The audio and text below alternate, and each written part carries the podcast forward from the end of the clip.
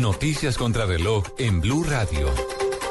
3 de la tarde, 32 minutos, actualizamos las noticias en Blue Radio. El Banco de la República acaba de reducir las tasas de interés en 0.25% y dejó en 4%. Tras la reunión de hoy en su junta directiva, el emisor también anunció un incremento en sus compras diarias de dólares, pues acumulará al menos 3 mil millones de dólares entre febrero y mayo de este año, con compras diarias no inferiores a los 30 millones de dólares.